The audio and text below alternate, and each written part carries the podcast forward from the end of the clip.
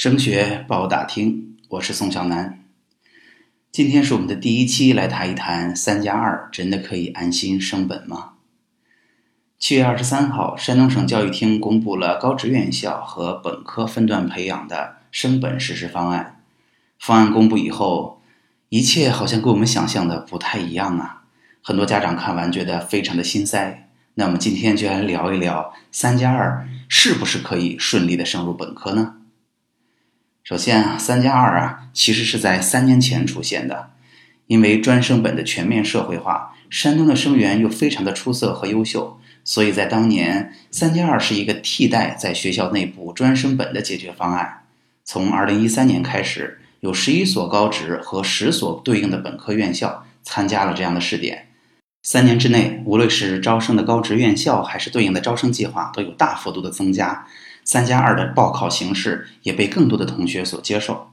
那么，今年第一批试点的考生即将要专科毕业了，所以之前对于这样形式的探索，也总要有个结论了。当年三加二的出现，显然是寄予了考生和家长们很高的期待的。首先，我们望文生义，三加二贯通培养，这肯定是三年专科之后能够顺利的读两年的本科喽。第二，在填报的时候，我们可以发现他在招考院发布的招生指南上是单独列出的，同时还列出了单独的招生计划以及对应学校的对口专业，这看起来是已经设计好的升学方案了。同时，在报考之前，相信很多家长也向招办咨询过，招办的回答基本是这样的。我们在升本的过程中会有考核，但是绝大多数考生都是会通过的。外行看热闹，内行看门道。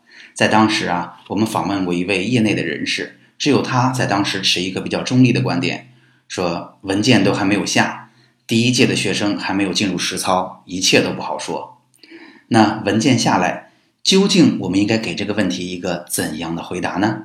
到底三加二能不能顺利的升入本科呢？首先啊，在这次的文件中，教育厅明确了专升本的文化和专业课考核方式。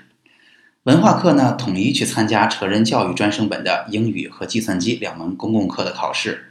专业的考试分为知识和技能两部分，由对口的本科院校组织实施。文件并没有对考核制定一个明文的统一的标准。那么高校。尤其是对于专业的知识和技能的考试是有很大的自主权的。那么问题来了，高校为了追求自身的发展，他更愿意做出怎样的选择呢？那么现在我们就要站在高校的角度来审视这个问题了。为了更好的谋求自身的发展，高校应该怎么分配资源呢？让高校做出决定是不是招收更多的高职考生进入本科学习，最重要的影响因素是什么呢？相信您已经猜到了。这就是招生计划。那文件明确的规定啊，每一年三加二专升本的考生要占用这所高校当年的本科招生计划。